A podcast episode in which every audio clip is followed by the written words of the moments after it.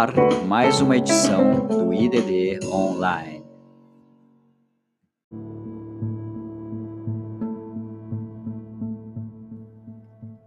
E você que está escutando esse podcast, nós gostaríamos de reforçar o nosso pedido de ajuda às pessoas mais necessitadas nesse momento de enfrentamento do Covid-19. Nós estamos pedindo doações de cestas básicas e ou produtos de higiene, ou ainda transferências bancárias para a CUFA, Central Única das Favelas do Paraná. O endereço de entrega é na rua Amauri Lang Silvério, número 1141, no bairro do Pilarzinho, Campo do Operário Pilarzinho, aqui em Curitiba.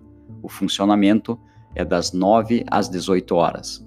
As doações financeiras podem ser feitas por depósitos no Banco do Brasil, agência 2421 dígito X, conta corrente 14194 dígito 1.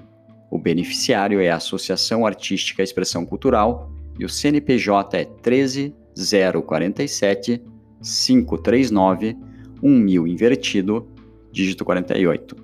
Muito obrigado por todo esse apoio. Continue nos acompanhando nas redes sociais.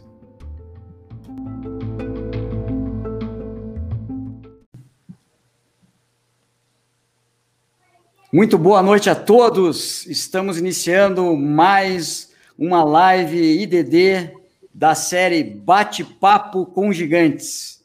E o convidado da noite hoje é o engenheiro e professor Aldo Dória Matos. Aldo Dória Matos é engenheiro civil, advogado, mestre em geofísica pela Universidade Federal da Bahia. Possui experiência em grandes projetos de infraestrutura e energia, transportes, hidráulica, saneamento e habitação no Brasil, Estados Unidos, África do Sul, Moçambique, Peru, Egito, Trinidad e Tobago, Costa Rica e é consultor de planejamento e gerenciamento de obras para diversas empresas públicas e privadas. Diretor para a América Latina da Association for the Advancement of Coast Engineering, AACE, certificado como Certified Coast Professional pela AACE, certificado como Project Management Professional pela PMP, titulado como member da Royal Institution of Chartered Surveyors, engenheiro de custos do ano de 2014 com distinção concedida pelo Instituto Brasileiro de Engenharia de Custos. Seja muito bem-vindo, doutor Aldo Dória Matos. Obrigado, é um obrigado. aqui conosco. Prazer, obrigado pelo convite aí. Fico muito honrado de poder conversar com vocês aí. Hoje também estamos aqui com uma participação especial que, que nos ajudará a fazer a entrevista, o engenheiro Maurício Bianchini, que também, além de professor do IDD, é coordenador dos nossos cursos de pós-graduação em gerenciamento e execução de obras e avaliação e perícias na engenharia. Doutor Aldo, seja bem-vindo. Professor Maurício, Obrigado. seja muito bem-vindo. Obrigado, professor Dair. Obrigado, professor Aldo, pelo tempo aí para conversar conosco. Muito obrigado, é um prazer.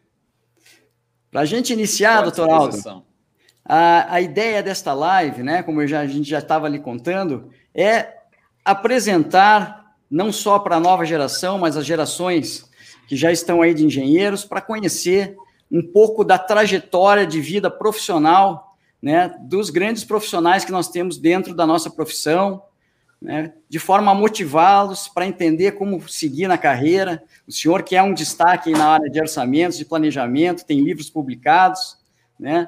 Então, para iniciar, eu gostaria de lhe perguntar quais foram os motivos né, que lhe levaram a escolher a profissão de engenheiro civil. Bom, é, é, em primeiro lugar, é, alguma coisa que vem de dentro. Gostar de matemática, gostar de física. Eu sempre fui um aluno aplicado na escola, a verdade é essa. E eu me destacava, sobretudo, nessas matérias que são mais é, exigidas nos cursos de exatas, matemática, física e tal. Isso aí seria assim uma espécie de vocação. E uma outra é, razão foi o exemplo, porque meu pai é engenheiro civil também. Trabalhava na empresa de águas e meu pai sempre levou trabalho para casa para fazer. Aí ficava lá fazendo conta, fazendo desenho, esse tipo de coisa, e aquilo me, me despertava a curiosidade. E nossa família terminou sendo uma família de engenheiros, porque eu tenho um irmão mais novo que também é engenheiro. Então, meu pai, meu irmão e eu os três engenheiros. E eu me arrependi de várias coisas que eu fiz na vida. Talvez a única que eu não tenha me arrependido é essa profissão que eu escolhi. Eu, eu, na época do vestibular, fiquei em dúvida entre engenharia mecânica, engenharia química e engenharia civil.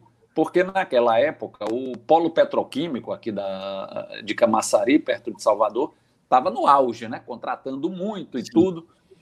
E eu fiquei na dúvida, mas acertei. Fui para a engenharia civil, que eu acho mais ampla, eu acho mais abrangente do que civil e, e, do que química e mecânica. Não é melhor, eu acho mais abrangente. E eu me, me, me, me sinto assim feliz de ter encontrado essa carreira. Aliás, esse é um, é um conselho que eu dou a quem me pergunta: eu devo fazer tal coisa? O mercado tá bom para isso? Não vá por essa linha, porque isso é muito cíclico. Você pega, por exemplo, geologia. Geologia é uma boa profissão? Depende. Quando teve o pré-sal, a Petrobras estava contratando geólogo aí a, a, a rodo. Agora, nos Estados Unidos, está tendo uma nova leva de interesse pela geologia. Você sabe para quê? Para explorar Marte. Marte. Olha então você vê, é, é, é, é, tudo cíclico e você não deve se pautar por isso. Você tem que ir por alguma coisa com a qual você sinta é, é identidade, né? Exato. E interessante, o senhor também é, é foi para a área de advocacia, cursou o curso é, de advocacia também, área de direito, não é? 20 anos depois do da engenharia civil. Eu me formei em 87, engenharia civil, e me formei em direito em 2006, 19 anos depois. É, por que eu fui fazer direito? Pelo seguinte, porque a engenharia, no começo era engenheiro de obras, depois fui né, galgando aí alguns escalões, e o engenheiro deixa de ser um engenheiro de obra e passa a ser mais um gestor. Então Sim. eu trabalhava com contrato, com licitação, com administração contratual, com renegociação de, de, de, é, é, de, de contratos, com reivindicações, esse tipo de coisa. E eu sentia a falta de ter uma base um pouco mais, mais sólida. E aí, depois de tanto me mudar pelo mundo afora, naquela época eu estava morando em Salvador, eu já não trabalhava em construtora ali durante um período, certo. eu estava trabalhando no estado da, da Bahia. Aí eu disse, pô, eu vou fazer vestibular. Voltei, fiz um, um, um, um, não um cursinho, mas eu mesmo aqui fui repassando alguns assuntos, Sim. passei no direito da UFBA e entrei e fiz um pouco mais lento, porque eu trabalhava, né? E, e, e, e, essa, mas, mas o direito é mais uma ferramenta para mim do que uma profissão. Minha profissão, se você me perguntar, engenheiro civil. Perfeito. Legal, professor. E a gente falou aqui da, da sua formação aí como engenheiro advogado. O professor poderia comentar um pouquinho mais aí da sua formação acadêmica? Esse, fazer o direito, fazer engenharia foi só o começo, né? O senhor tem uma grande aí formação acadêmica, pode comentar um pouquinho sobre isso? É o seguinte: quando eu fiz engenharia civil, quando eu terminei, eu disse o seguinte: não acabaram-se os estudos. Os estudos não terminaram aqui. Eu cumpri uma etapa. Agora eu vou em frente. E eu fiz um mestrado é, na área de petróleo, que era um, um assunto que me, que me despertou. Eu gostava de geologia, tinha um campo aí grande de, de de interesse pela frente e eu fiz um mestrado nessa área de geofísica. Geofísica é para prospecção de petróleo. Fui trabalhar durante um, um, ano numa empresa francesa de petróleo, mas não me identifiquei muito e depois eu voltei para a construção civil. Agora, mesmo vivendo em obra, eu sempre fui estudioso. Eu sempre tinha um livro, uma apostila, eu sempre buscava o fundamento teórico daquilo que eu estava fazendo. Por Sim. exemplo, orçamento. As pessoas associam muito meu nome a orçamento. Eu aprendi orçamento em duas aulas de 50 minutos. Quer dizer, eu saí da faculdade pronto para ser para fazer um orçamento? Não. Não. E aí eu fui parar numa obra, num setor de custo, medição, é, esse tipo de coisa. Eu não sabia direito o que era um preço unitário. Só que aí, o, o, que é que eu fiz? Peguei um técnico antigo que sentava junto do meu lado e disse: Porra, me ensina esse negócio aqui. E o cara me explicava, e depois eu senti necessidade de aumentar a minha base teórica, buscando livro, buscando é, é, me aprofundar nas coisas. Aliás, essa é uma característica. Eu estou sempre lendo. Eu não paro de ler, de estudar. Eu assino revista, eu, eu leio sobre tudo. Eu gosto de, de, de buscar livros. Eu, eu, estudo muita coisa do passado. Esses dias eu, eu peguei aqui umas vigas para resolver. E, porra, ainda sei resolver viga? Sei. Porra, fiz lá, cadê o momento? Porra, deu certo aqui. Porque a, a, a cabeça da pessoa funciona, é como ginástica. Você Sim. tem que estar tá se exercitando. E muita gente acha que a faculdade preenche a caixa de ferramentas do, do, do engenheiro. Não, não. Ela lhe dá uma caixa de ferramentas, mas ela só lhe dá metade das ferramentas. Você precisa, com a sua carreira, ir enchendo o, o, o restante, fazendo curso, tirando certificações. É, é, é, não quer fazer um mestrado? Faça uma especialização, faça um MBA, mas não pare de estudar. Esse é um edifício que você vai construindo até o último dia de você de você trabalhar. E mesmo depois que você se aposentar, ainda tem coisa para você aprender. É, é interessante, professor, que é uma coisa que a gente fala muito no IDD.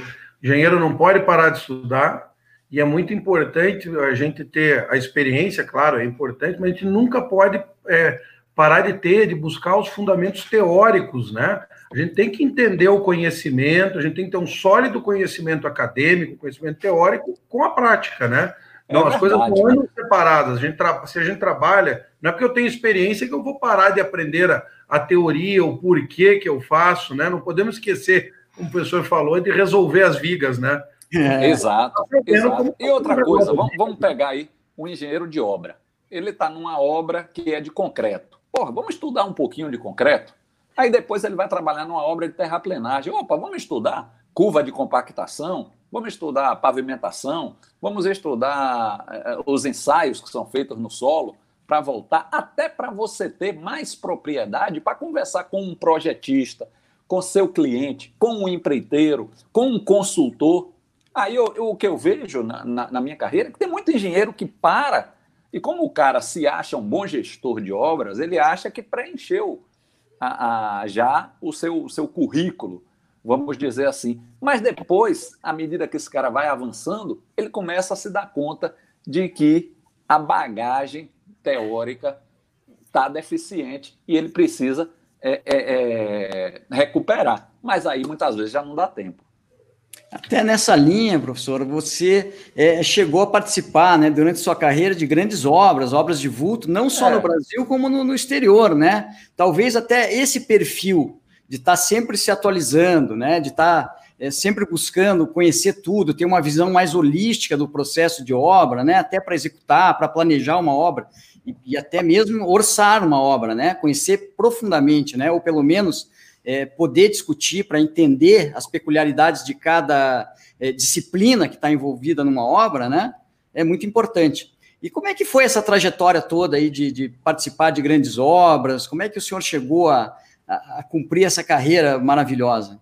Eu me formei, fiz o mestrado, trabalhei um ano na empresa francesa, não gostei, voltei para uma empresa é, de cujo processo seletivo eu tinha participado ainda como estagiário, que tinha sido a Odebrecht. Eu fui aceito lá para ser, é, eles chamavam de trainee, né, o jovem parceiro, Sim. mas eu terminei indo para o mestrado, não entrei. Quando eu não estava mal satisfeito lá na empresa francesa, eu bati de novo na porta e disse, ah, essa porta ainda está aberta? Tá, está aberta sim, nós gostamos de seu perfil, volta aqui para fazer uma bateria de entrevistas e, e assim eu entrei na, na Odebrecht, isso era 91, 90 ou 91, não, 91, 91. E aí, rapaz, curiosamente, é, dois anos antes, quando eu fiz a seleção para ser trainee, um, a pessoa que me, que me entrevistou apontou um quadro na parede e disse: Você poderia, por exemplo, trabalhar numa obra como essa. Era a usina nuclear de Angra.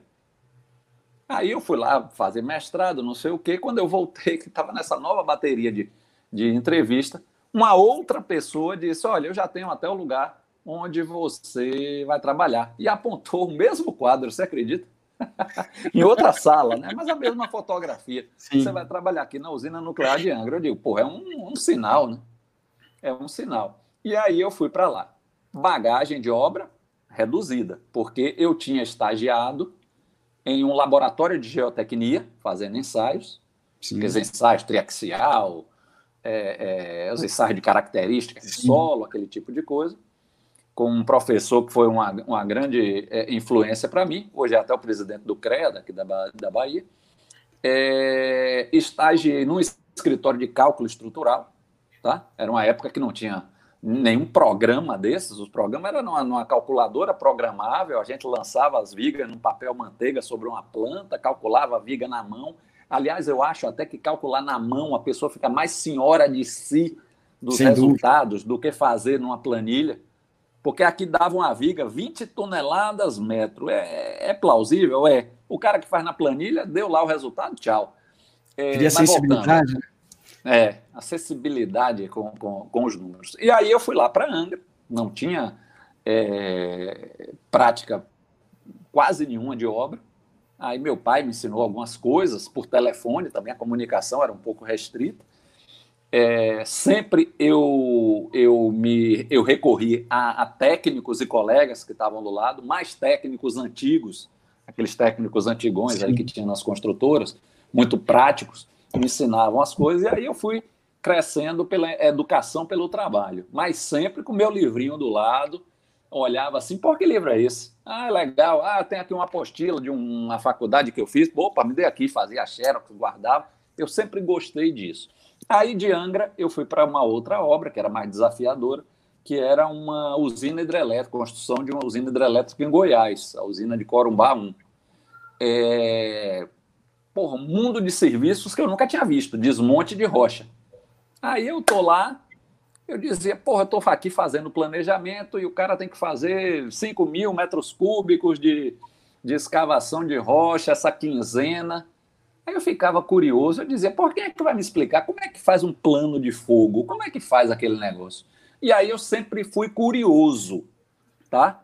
E aí eu perguntava, quem é que pode me ensinar aqui como é que faz um plano de fogo? Aí alguém dizia, mas você quer fazer um plano de fogo? Não, eu quero é aprender, eu não quero fazer, eu quero aprender. Aí o cara dizia, ó, o plano de fogo tem uma carga de fundo, tem uma carga de coluna e tem um tampão.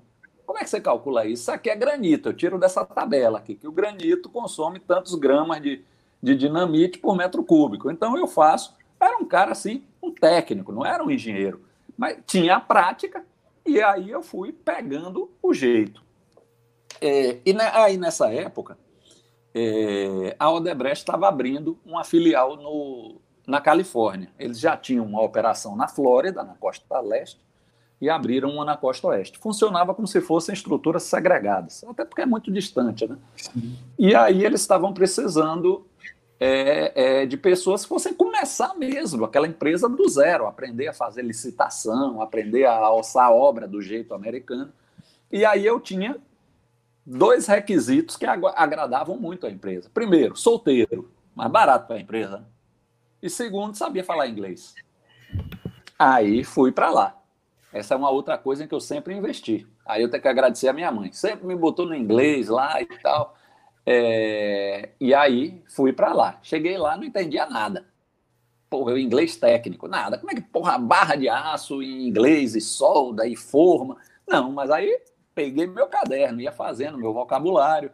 Como é que faz a licitação? O Aldebrecht pegou lá um americano, é, especialista nisso, eu colei no cara, me ensine aqui os termos, a metodologia, fui pegando o jeito, aí fizemos uma obra que era um canal. Você já assistiu ao filme é, Exterminador do Futuro 2?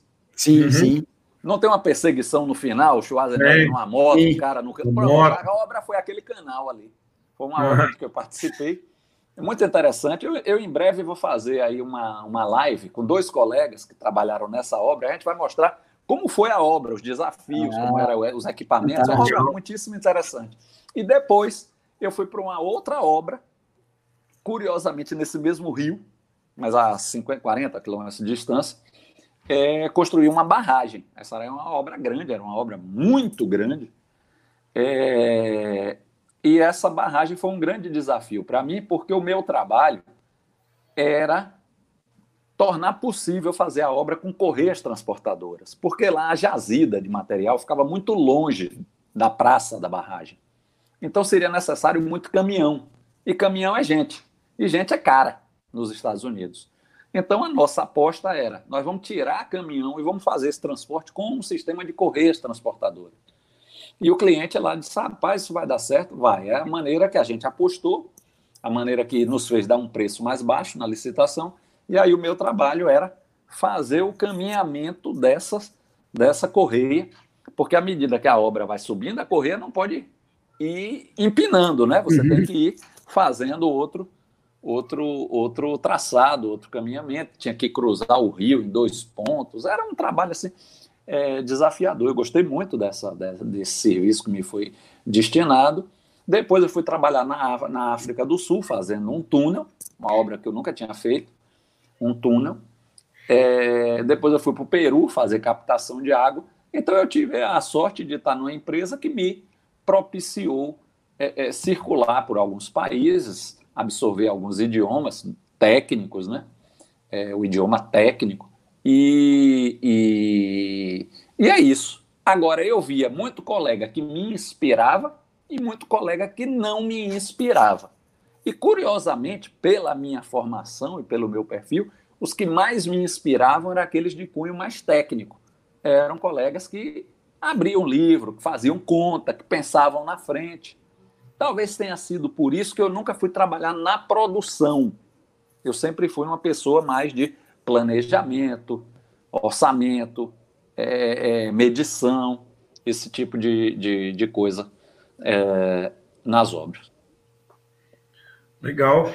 E, professor, é, quando que você teve a ideia, com, com, tudo isso acontecendo, com essas viagens e for, essa formação toda, quando que você teve a ideia de começar a escrever os livros, né? Eu, eh, diga-se de passagem, ótimos livros, né? Eu, na minha ah, biblioteca tenho alguns deles, inclusive.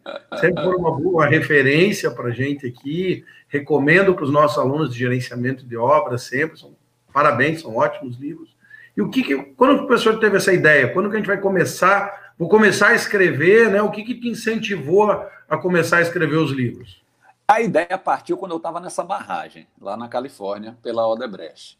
Ali naquela barragem eu estava sendo exposto a alguns assuntos que eram novos para mim e é, é, eu estava sentindo dificuldade de encontrar uma boa fonte é, técnica de literatura de engenharia.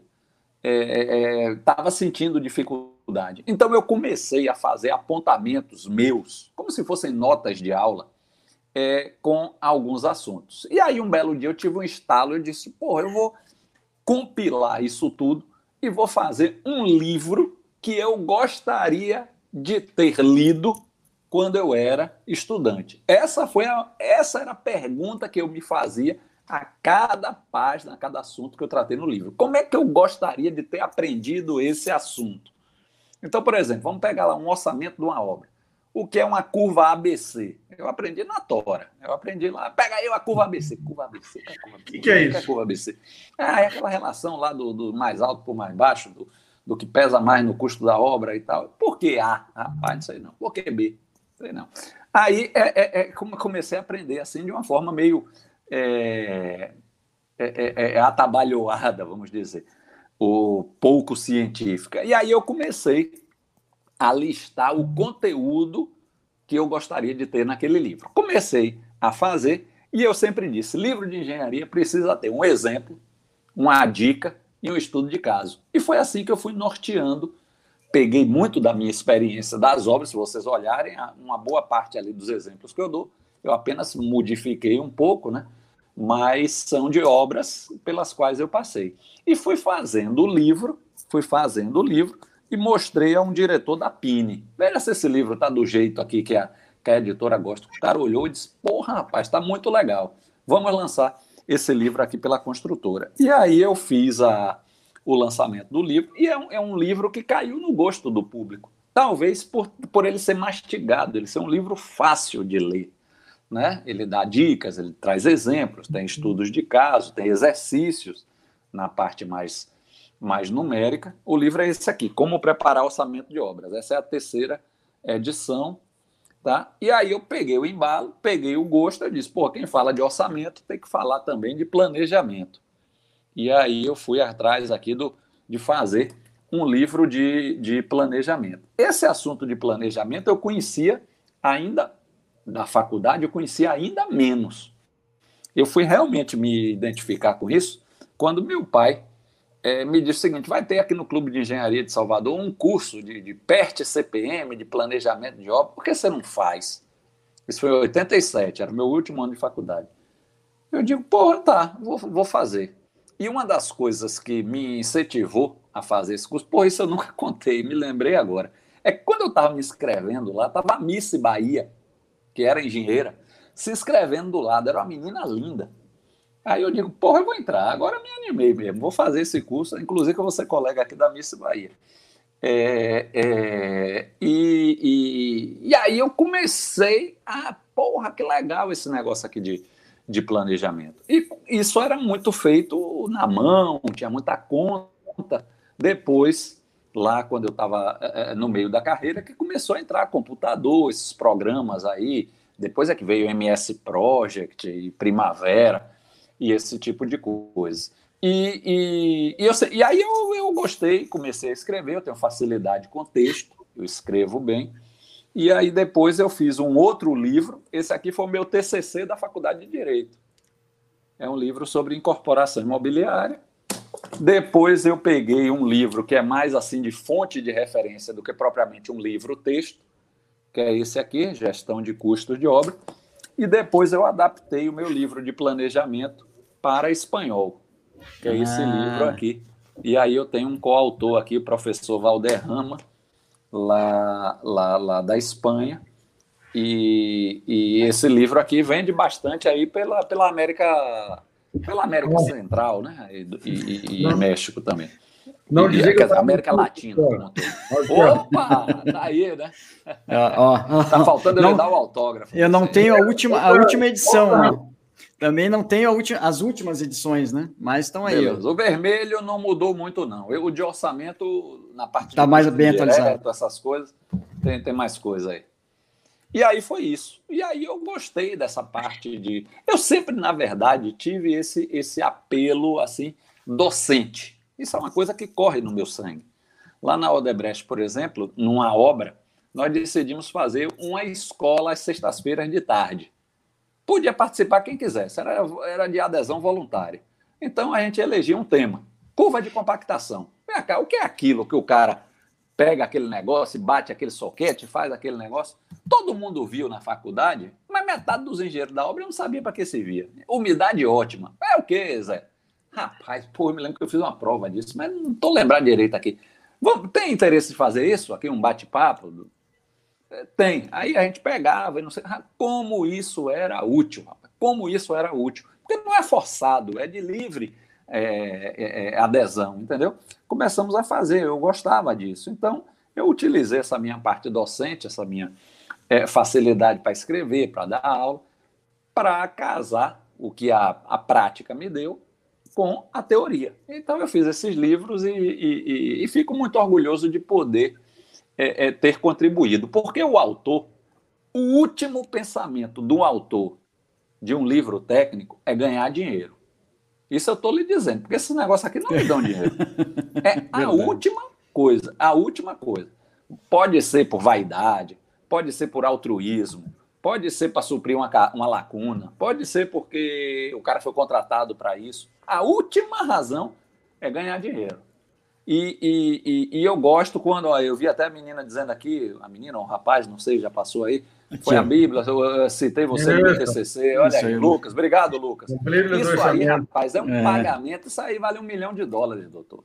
Mas eu já lhe é, disse, é, vou, vou repetir aqui em público, né, que quando eu, eu, eu ministrei por alguns anos a disciplina de construção civil, né, na faculdade, minha área é mais voltada a materiais, concretos, sempre gostei muito dessa área, o Maurício também tá, tá permeando por essas áreas, patologia, avaliações e perícias, né, Maurício? E, mas eu tive que dar, tive o desafio de dar aula de construção civil, e o seu livro realmente é um livro muito bem escrito, muito didático, e eu usava ele como livro texto para a parte de orçamentos. Né? E os meus alunos adoravam, porque ele é muito fácil, muito fácil de ser seguido e muito elucidativo, eu diria assim. É, é. E, e, veja que esse é um livro que é, que é utilizado por quem trabalha com licitação, quem trabalha em obra, por tribunal de contas, por advogados que querem fazer alguma sustentação de algum argumento. Então, é, eu fiquei bastante feliz. Aí é um legado é, é meu para a literatura técnica brasileira. Fiquei bastante feliz. Aliás, nesta mesma área, né, doutor Aldo, nessas duas áreas, assim, como é que o senhor, com essa experiência toda, né, poderia dizer assim, é, qual é a importância que, que você vê nesta linha da, do planejamento e orçamentos para as obras em geral, né? Porque a gente sabe que muitas vezes, muitas obras começam até sem projeto, que a gente é. acha um absurdo, né? Considera um grande um absurdo. absurdo, mas tem muita gente fazendo isso, né? E aí, Rapaz, como é que você faz um orçamento de uma obra que não tem nem projeto? Como é que começa? Eu vou lhe dar isso? uma resposta histórica. Se você pegar a década de 80 e pegar quem eram os homens mais ricos do Brasil, todos eram grandes donos de construtora. Pode pegar aí. Tinha até um daí de Curitiba. É, é, é, você pega, é, é, é, eram os donos de construtora. Porque construtora dava muito resultado. Construtora era algo muito rentável. Então, você errar corruía ali um lucrinho, mas era uma moedinha para lá, uma moedinha para cá. Sim. Hoje em dia, as margens são muito menores. Por competição, por, pelas próprias condicionantes aí da, da de legislação, de preparação de edital, de, de, de fiscalização, etc. Então, o, o, o afinco com que orçamento e planejamento devem ser feitos tomou mais relevância. É, orçar é o seguinte: uma vez um cara me disse, mas você tem certeza que essa produtividade está certa? Um pedreiro gasta duas horas para fazer um metro quadrado de parede? Eu disse, não, eu não estou certo. E eu tenho certeza que se eu for na, na, na obra lá apurar, não vai dar dois. Agora, se eu não partir de uma premissa, eu estou cada vez mais no escuro. Né? Uma premissa dessa é uma lanterna. Eu consigo ver um pouco mais. Aí o cara Sim. me perguntou: e esse saco de cimento? Você tem certeza que você vai comprar por 20 reais? Não. Mas eu acho que eu vou porque eu cotei. Certo? E essa produtividade aqui da, da, da escavadeira, você consegue saber, pô, a escavadeira, uma hora está a 30 graus do caminhão, outra hora está a 90 graus do caminhão. Eu digo, rapaz, eu parto de premissas. Qual é o tempo de ciclo da escavadeira? Qual é a capacidade da concha? Qual é o empolamento? Porque quanto mais premissas eu utilizar, mais eu afunilo o preço da obra e menos variabilidade eu tenho. Porque o orçamento não é acertar no, na mosca. O orçamento é acertar no pretinho lá do alvo. Certo? É acertar cada vez mais perto lá do, do, do negócio. É a diferença entre precisão e exatidão. Eu nunca vou ser exato, mas eu Sim. vou ser mais preciso. É, é, é, então, é, essa é uma bagagem importante, seja qual for a área em que você vá participar da engenharia. Porque se você for trabalhar numa construção, você pode mexer com custo se você for o orçamentista, se você for o diretor técnico da empresa, mas se você for da produção, você tem que estar de olho no, no orçamento que foi feito. Porque aquele orçamento tatuou-se na obra. Não é verdade? Sim, Se sim. o cara faz uma uhum. conta lá e diz, minha escavação é cinco reais por metro cúbico, não adianta você trazer o Cristiano Ronaldo da escavação para ele fazer por seis metros cúbicos, né? É verdade, exato. Você, o, o cara que vai ser o engenheiro da escavação, ele tem que pegar o orçamento e ler quais foram as premissas. O cara utilizou aqui, que é uma escavadeira tal, a velocidade do caminhão é tal, o tempo de ciclo. Então, deixa eu ver aqui. Se ele está dizendo que eu faço tantos metros cúbicos por hora em um meu caminhão, sei lá, 50 metros cúbicos por hora, e meu caminhão é de 10, eu tenho que ter cinco viagens de caminhão por hora. Então o cara começa a contar, pô, eu estou dando 5 metros cúbicos, eu estou dando 5 viagens por hora? Não, estou dando 4. Ih, rapaz, peraí, tem alguma coisa errada. Vamos rever aqui, porque eu estou errando. É na, é na velocidade, é porque eu ainda estou muito fundo aqui, mas depois eu vou conseguir chegar nisso. Então, o, o, o, o, orçamento dá é, é subsídio para todo mundo saber o que olhar na obra. O primeiro trabalho que eu fiz nessa usina de, de Corumbá, é, meu diretor técnico disse o seguinte: é você que é o, que é o carinha aqui bom de conta, né? Eu? É, é, vem cá. Aí eu queria que você pegasse aqui os dez principais serviços dessa obra e você me explicitasse, me desse uma aula aqui de co como eu tenho que ler o orçamento que foi feito para esse serviço. Então, um desses serviços era aterro, aterro compactado, que ali tinha 4 milhões de metros cúbicos, certo? Então, é, é, eu disse o seguinte: porra, fui lá no setor de orçamento, porque não fui eu que eu sei a obra, peguei a composição, estudei. Qual é a, a qual é a, a, composição? Qual foi a produtividade adotada? Qual foi a, a capacidade do caminhão? E aí eu tive que dizer o seguinte: olha, isso aqui foi orçado, são tantos metros cúbicos por hora, então uma hora de tantas de tantas horas, uma semana de tantas horas tem que dar isso. Vamos então pegar aqui um ajudante de topografia e ele vai me dar aqui a cota, eu faço a conta e ao final de cada semana eu vejo se está mais ou menos dentro do, do, do, do previsto. Porque engenharia é saber tomar decisão. Se você demora para tomar decisão, o trem passa. Certo? E verdade, aí, no, no, por exemplo, no serviço armação de aço estrutural, o que eu peguei? Quatro coisas.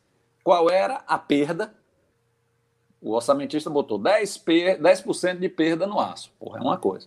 Outra, ele botou um ajudante por armador. Opa! Um ajudante por armador. Então, se eu botar meio ajudante por armador, eu vou ganhar. Eu ganho quanto? Porra, aí o cara fez a conta. Você ganha 20 centavos no serviço. Porra! Olha que mundaréu de dinheiro é isso aí. Se eu conseguir montar uma equipe entrosada aqui, que eu consiga tirar é, armadores. A outra, qual era a produtividade do, do armador? Então, assim, a empresa consegue entender como foi feito, o executor sabe onde está a seiva do problema e ele consegue estipular as metas para você fazer um programa de, de parceria com os, os, os, os, os armadores, os carpinteiros, Sim. entendeu? De você dizer o seguinte, ó, oh, oh, equipe, porque o, o, o, o armador não sabe o que é hora por, metro, por quilo, composição de custo. Agora, se você disser, olha, toda semana você tem que montar mil quilos de, de armação. Isso o cara sabe. Isso o cara sabe.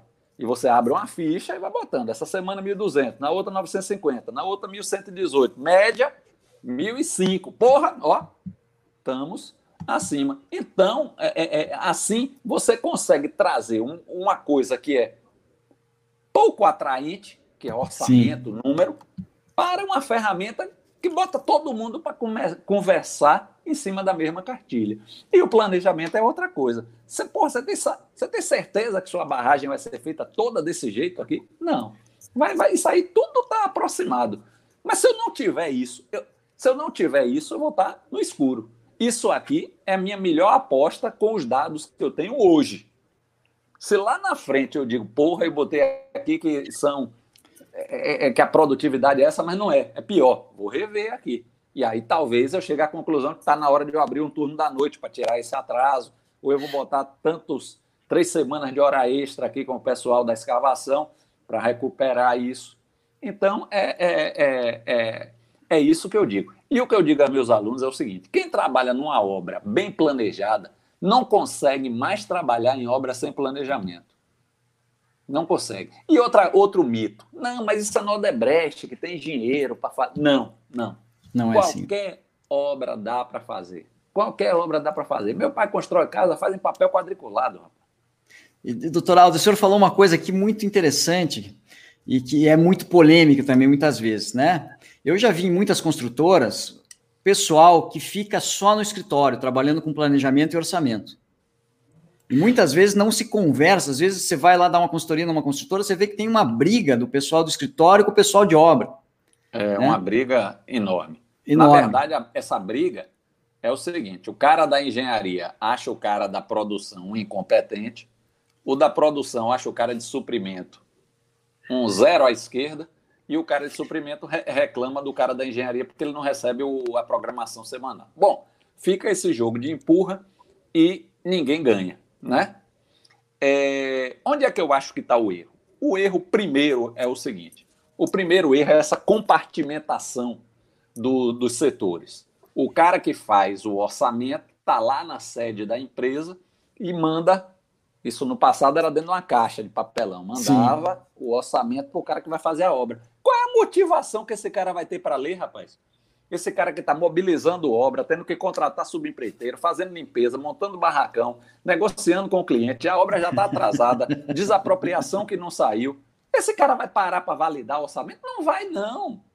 Esse cara tem que ser chamado quando o orçamento está sendo feito.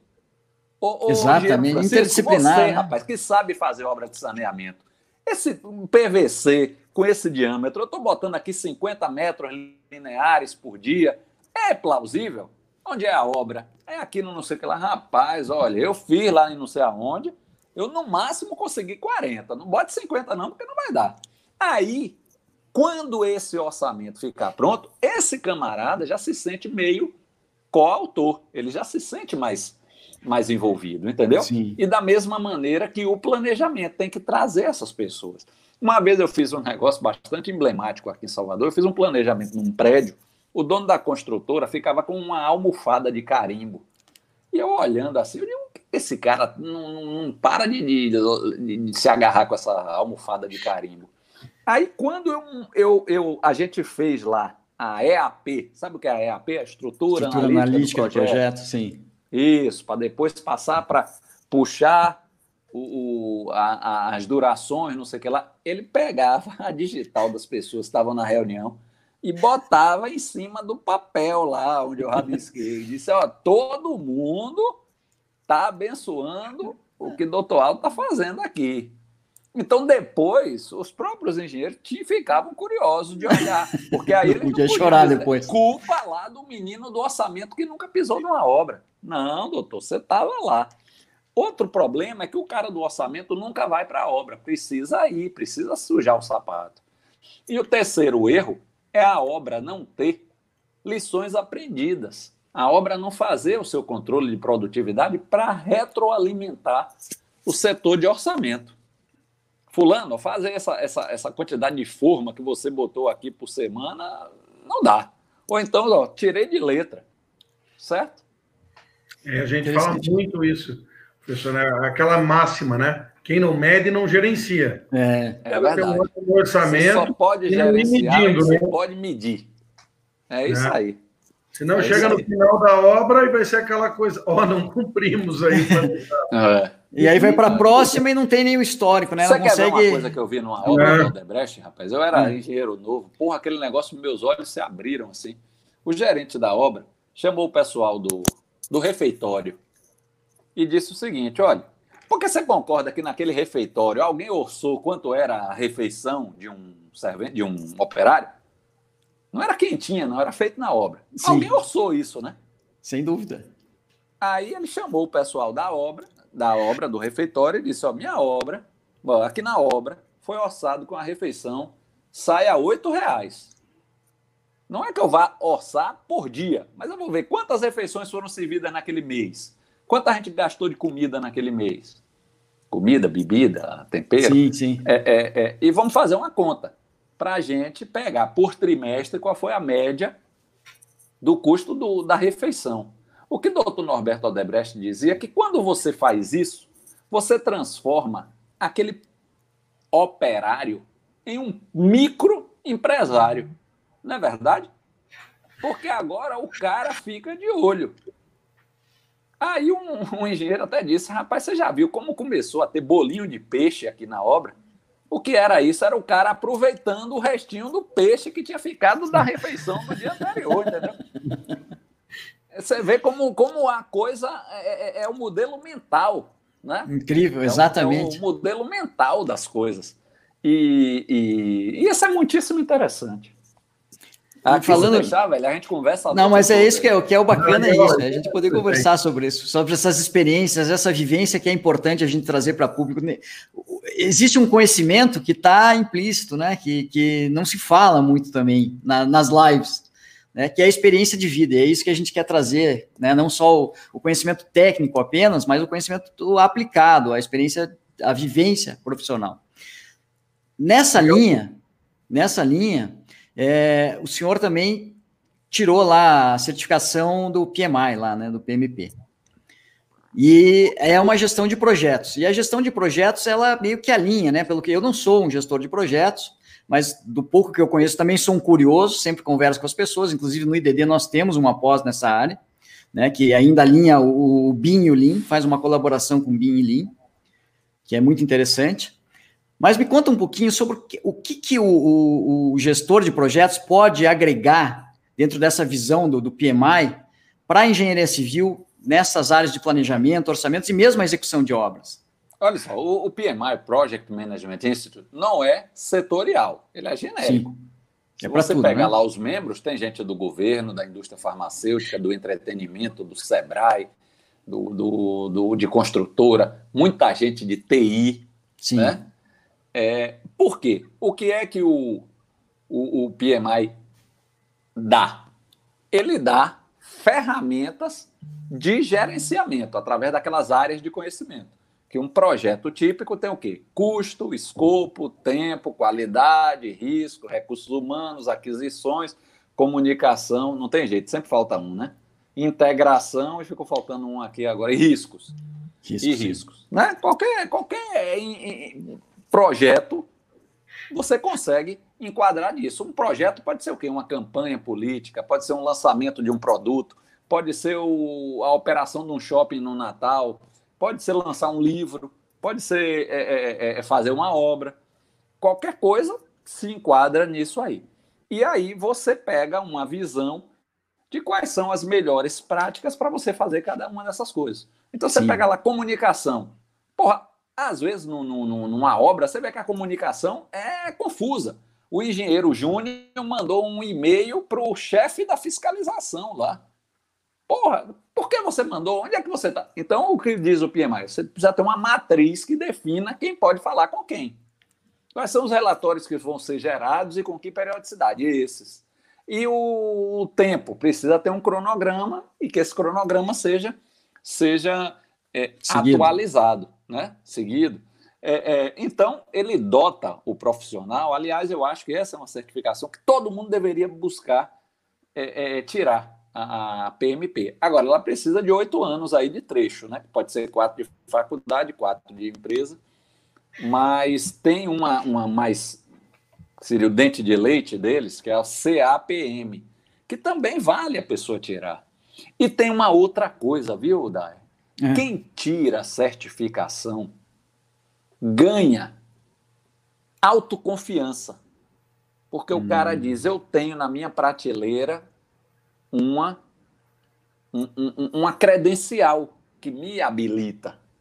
E outra coisa, quando a pessoa pertence a uma associação, existe um senso de pertencimento que é muito grande. Eu sou diretor de uma associação chamada AACE, é de engenharia de custos. Essa é só de engenheiro. É de engenharia de custo, orçamento, planejamento, gestão de risco, administração de contratos, de engenharia, porque o PMI pega o mundo todo. Essa Sim. é só de engenharia. Eu gosto muito de lá, porque eu tenho acesso ao cara que fez os manuais do Departamento de Defesa dos Estados Unidos.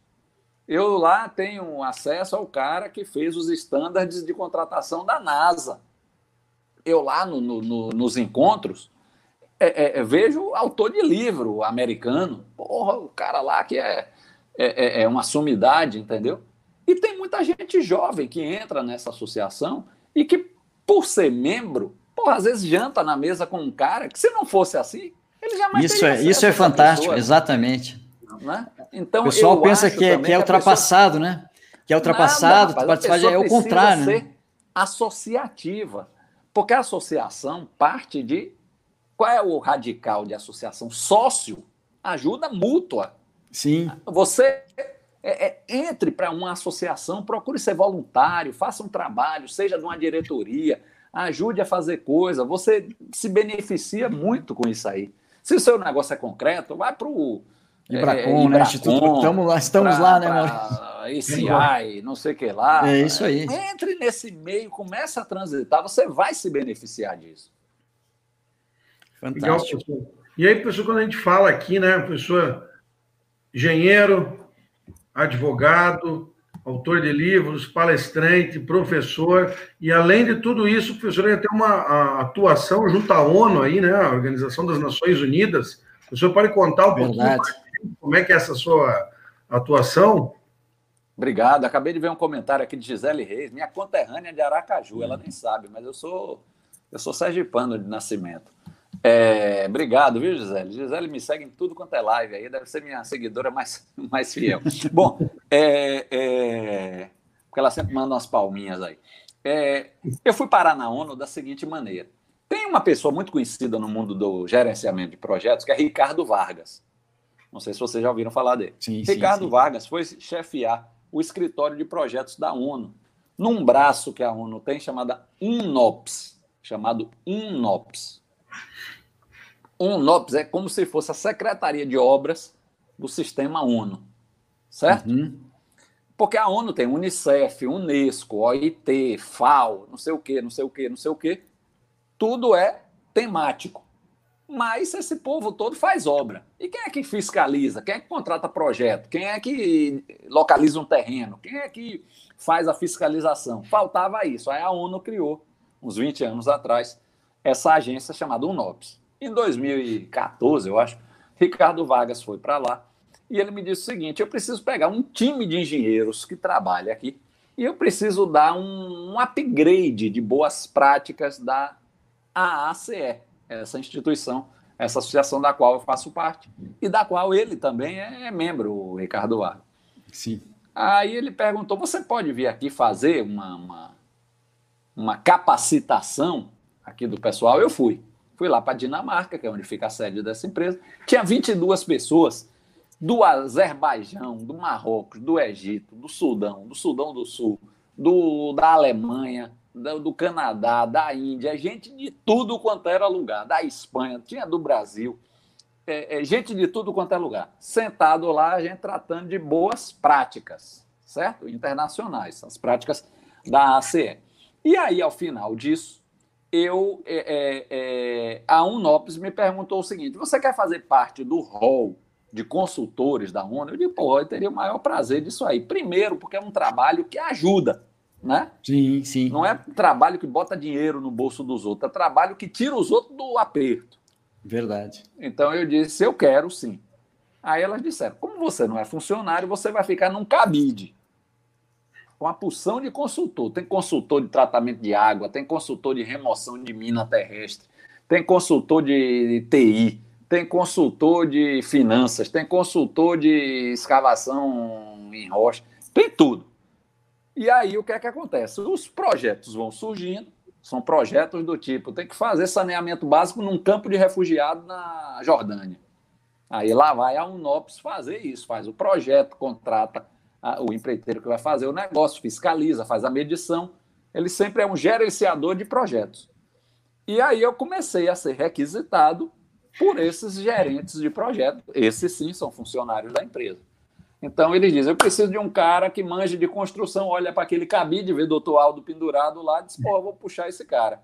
E aí tem muito boca a boca. Ó, pega esse cara, que ele é, é, é brasileiro, e brasileiro é simpático em qualquer lugar do mundo, certo? Tem, tem uns projetos que eles fazem no Haiti. A, a, a, coisa que eles primeiro pegam é brasileiro, porque no Haiti eles adoram brasileiro. É, mas eu, eu, nunca fui para o Haiti, não. Mas lá tem, tem uns brasileiros que vão. Eu fui para a Zâmbia, eu fui para o Benin, eu fui para o Paquistão, fui para o Panamá. Já fui para alguns países aí. E nesse, nesse, nesse trabalho, o que eu faço? Avaliação de projeto atrasado de infraestrutura. Já ouviu falar disso? Já, né? Aí na sua cidade deve ter um. Então o que a gente faz? Normalmente a gente vai numa missão, tem uma pessoa de gerenciamento de projeto, tem uma pessoa de construção, tem uma pessoa de contrato e tem um especialista no assunto. Se for saneamento, se for irrigação, um cara de irrigação. Se for estrada, um estradeiro. É, se for iluminação, um cara de iluminação. Se for, sei lá. E aí a gente vai. Então a gente chega nesses projetos de interesse da ONU, bate uma fotografia ver onde é que está o problema do projeto, se é delegação, se é cronograma. O único que não é é falta de dinheiro, porque dinheiro sempre tem lá nesses projetos. Mas porque está atrasado? É a construtora que foi contratada e demorou muito a entrar em cena e tal. O que faz? Quais são as medidas para recuperar os atrasos. E aí a gente começa a fazer essa, essa recomendação. Aí o cliente lá, às vezes, quer implementar tudo, nada, alguma coisa, e depois a gente fica fazendo o follow-up dessa, dessa, dessa implementação. Isso aí eu adoro, rapaz. Faço com o maior prazer. Muita gente pergunta: é gratuito? Não, é pago. Mas se fosse gratuito, eu iria com a mesma boa vontade. Porque é, são lugares aí que precisam, né? Sim, tem eu, muito, esse, Um dos últimos que eu fiz são umas pontes lá no norte do, do Paquistão, lá na terra da, do, do Talibã. Sabe aquela menina Malala? Sim. Sim. Era na cidade de Malala, imagine, rapaz, lá. Caramba. Lá não tem barbeiro, que é para homem não poder cortar a barba, para você ter uma ideia. Lugar assim, mais fundamentalista do mundo.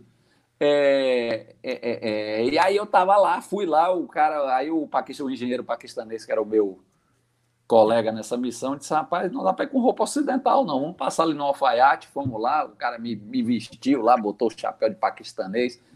Se você entrar aí na, no Facebook, no Instagram, você vai ver fotos dessas.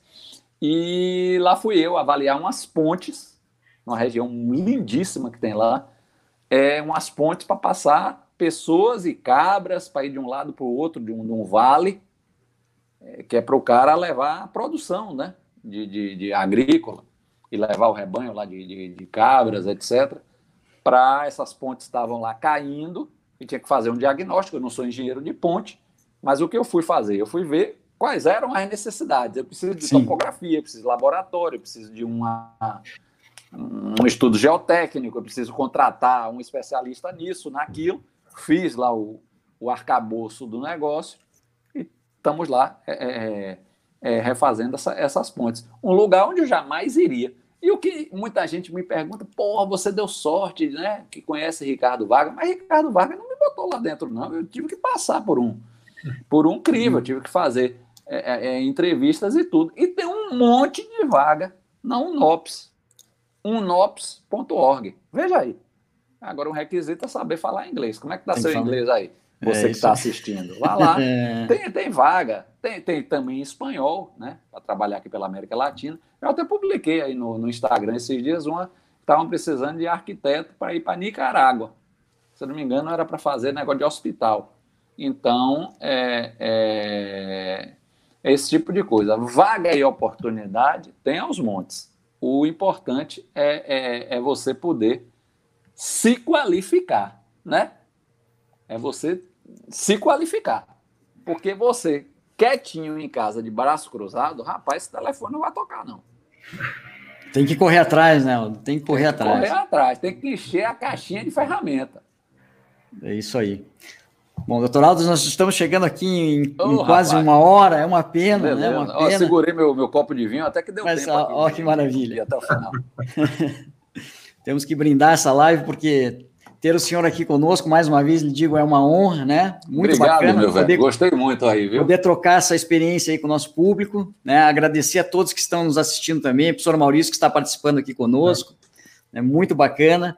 E lembrando, né, doutor Aldo, aqui até antes que eu esqueça, aqui vai, vai ficar, vai sobrepor um pouco as nossas imagens aqui, mas é importante dar esse recado, né, para que o pessoal lembre que quem seguir este canal do YouTube, os perfis do Instagram do Grupo IDD e do Aldo Matos, e ainda a página de lives do IDD, o link está lá no, no Instagram do IDD e também está na nossa homepage, amanhã concorrerá às 15 horas aos livros de orçamentos e planejamentos do doutor Aldo Matos.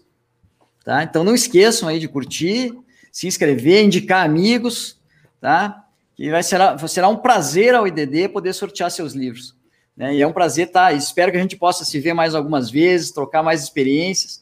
Uma pena ter uma live tão curta de uma hora, mas. É, é, cada assunto desse aqui dá para ser explodido. Nós podemos fazer outras lives aí mais. Palestra e outras coisas. Exato, exatamente. Né? Então eu, eu abro esse espaço agora para você e o, e o professor Maurício fazerem as considerações finais antes da gente encerrar por favor. Professor, queria agradecer a sua presença, a sua disponibilidade. É muito bom conversar com pessoas apaixonadas pela engenharia, como o professor, é, que deixam realmente um legado para todos nós, né?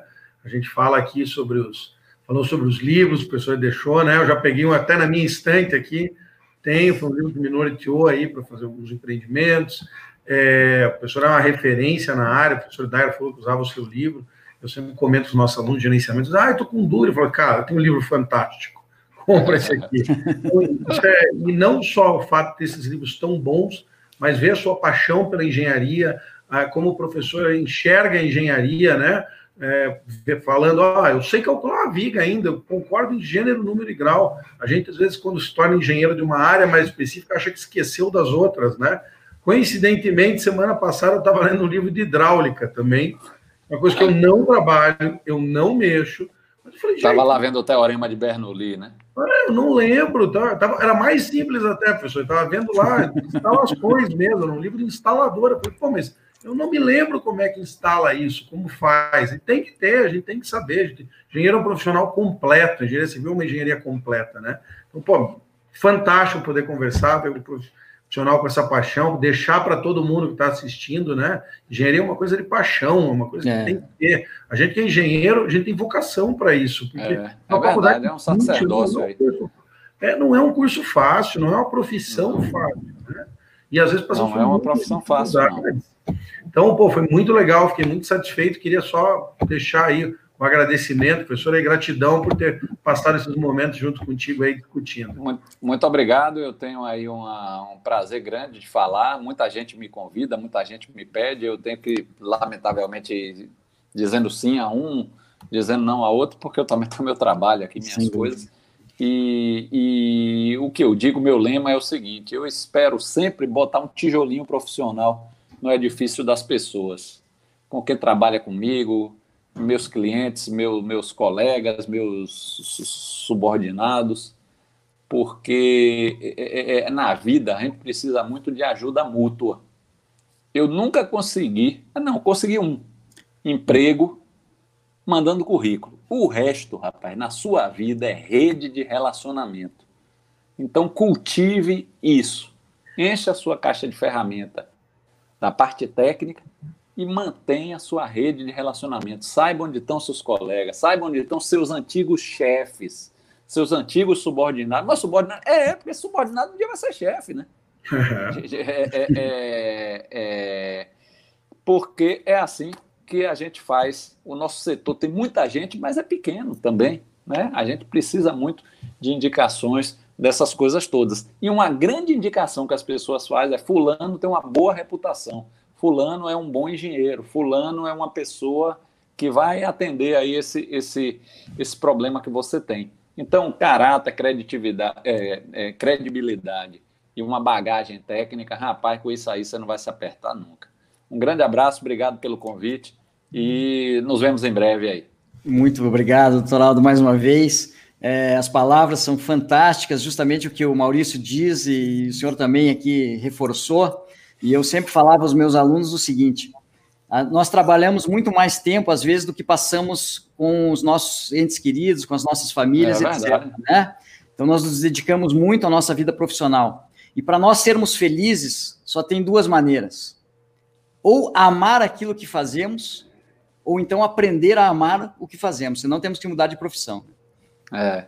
Tá? E falando justamente nessa linha da profissão, é, eu sempre digo o seguinte, né? Temos muitos ídolos na música, no futebol, e muitas vezes desconhecemos as pessoas que fazem a diferença dentro da nossa profissão.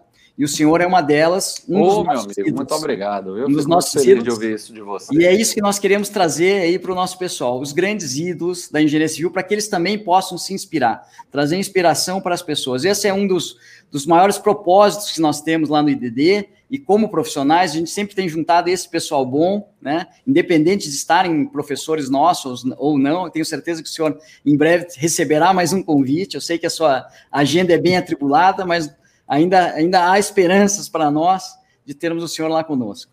Tá? Então, beleza, olha, vários agradecimentos aí, aí vários agradecimentos, várias pessoas parabenizando o senhor aí pela, pela excelente live conosco. Agradeço a todos que estão aí, indo nessa linha que o professor Aldo falou, inclusive de é, doações, de ajudar as pessoas.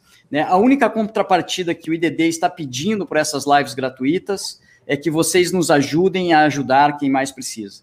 Nós temos condições de nos sustentar, ainda muitos temos trabalho, temos casa, temos comida, temos condições de higiene. mas tem muita gente aí que está desempregada, sem condição de saneamento básico, sem condição de alimentação mínima, sem condição de higiene. Então, que vocês procurem, nos ajudem, né? Procurando as centrais únicas de favela em cada estado, né? E façam doações dentro das possibilidades de vocês, mas ajudem essas pessoas mais carentes. Esse é um momento muito difícil, que não só o nosso país, mas o mundo está passando, e nós precisamos nos solidarizar. Tá bem? Então, eu termino essa live assim, pedindo a todos que façam esse, esse apoio aí às pessoas mais carentes. Doutor Aldo, Maurício, muito obrigado mais um uma vez. Um abraço, gratidão a todos aí. Até logo.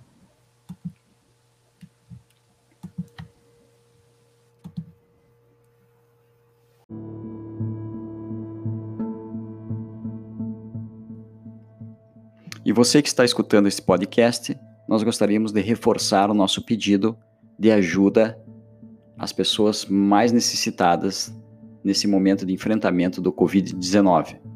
Nós estamos pedindo doações de cestas básicas e produtos de higiene, ou ainda transferências bancárias para a CUFA, Central Única das Favelas do Paraná. O endereço de entrega é na rua Amauri Lang Silvério, número 1141, no bairro do Pilarzinho, Campo do Operário Pilarzinho, aqui em Curitiba.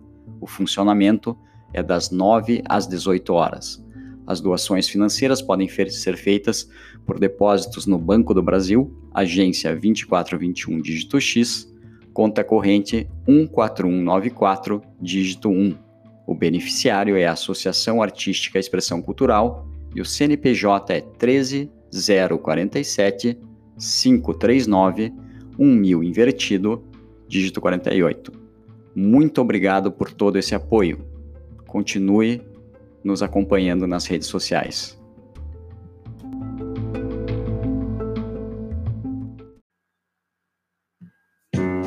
IDD Online